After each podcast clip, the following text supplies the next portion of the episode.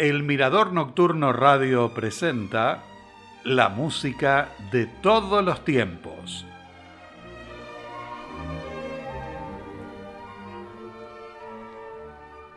Con este saludo les doy la bienvenida al cuarto y último programa del ciclo dedicado a Jean Sibelius. Entre diciembre de 1908 y los primeros meses de 1909, Sibelius estuvo trabajando en la partitura de un cuarteto de cuerdas.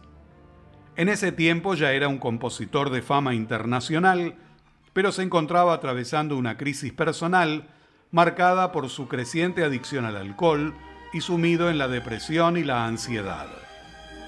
Pocos meses antes, debió someterse a una intervención quirúrgica.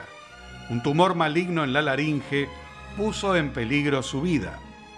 Así y todo, continuó con su trabajo y el 15 de abril de 1909 le entregó la obra terminada a su editor Robert Linau y se trata, nada más y nada menos, que del cuarteto de cuerda en re menor, voces íntimas, opus 56. El estreno se produjo el 25 de abril de 1910 en el Instituto de Música de Helsinki y en una reseña el periódico Helsingin Sanomat publicó La composición ha atraído gran expectación y es sin duda uno de los trabajos más brillantes de su tipo. No es una composición para el público en general, pues es peculiar y fuera de lo común. Los especialistas lo consideran como la obra de música de cámara más famosa de Jean Sibelius. Seguidamente, la escuchamos en la interpretación del Castle Quartet.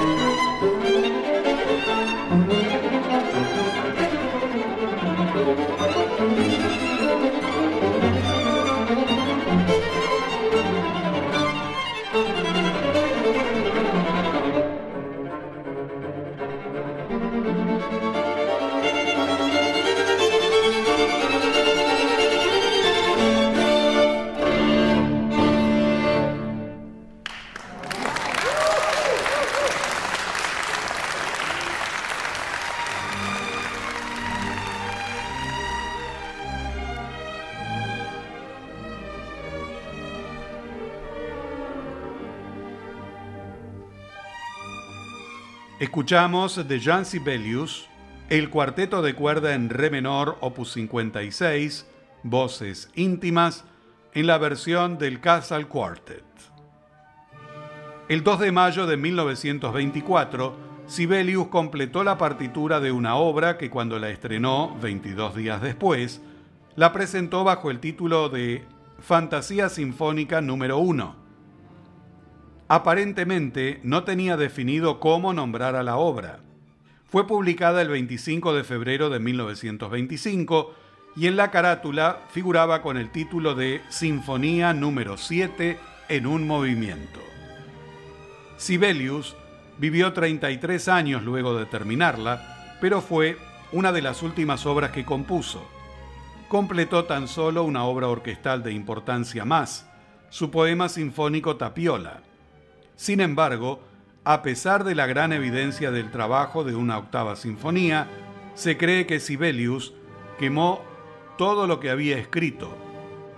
Su séptima sinfonía constituye su declaración final sobre la forma sinfónica. A continuación, de Jean Sibelius, la Sinfonía número 7 en Do mayor, opus 105, en la interpretación de la Orquesta de Filadelfia, dirigida por Eugene Ormandy.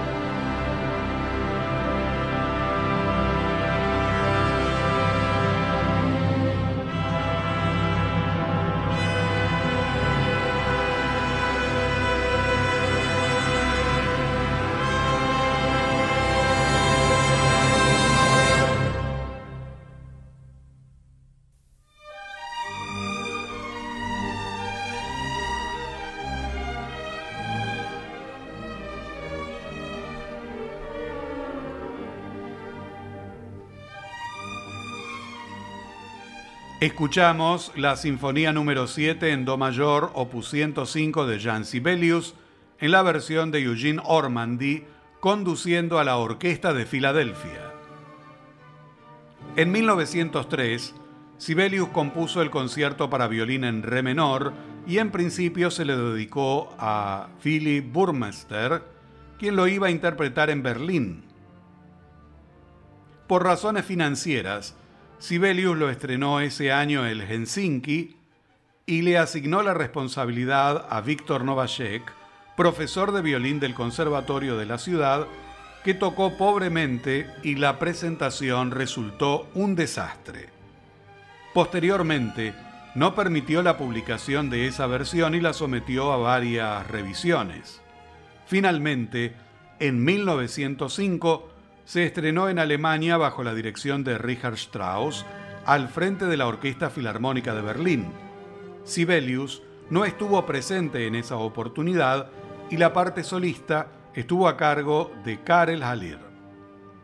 Seguidamente de Jan Sibelius, el concierto para violín y orquesta en re menor, opus 47, en la interpretación de Janine Jensen, junto a la Orquesta Sinfónica de la Radio de Stuttgart, dirigida por Christoph Eschenbach.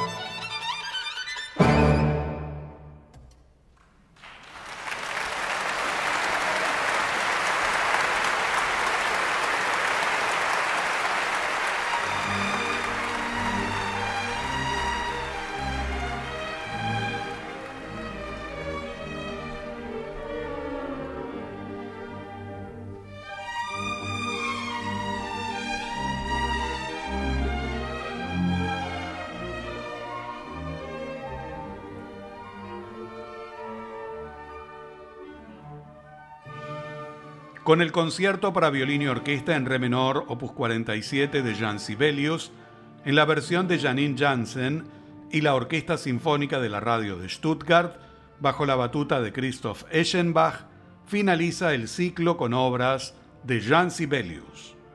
Los invito, para dentro de siete días, a un nuevo encuentro con la música de todos los tiempos, aquí en el Mirador Nocturno Radio. Hasta entonces, y muchas gracias.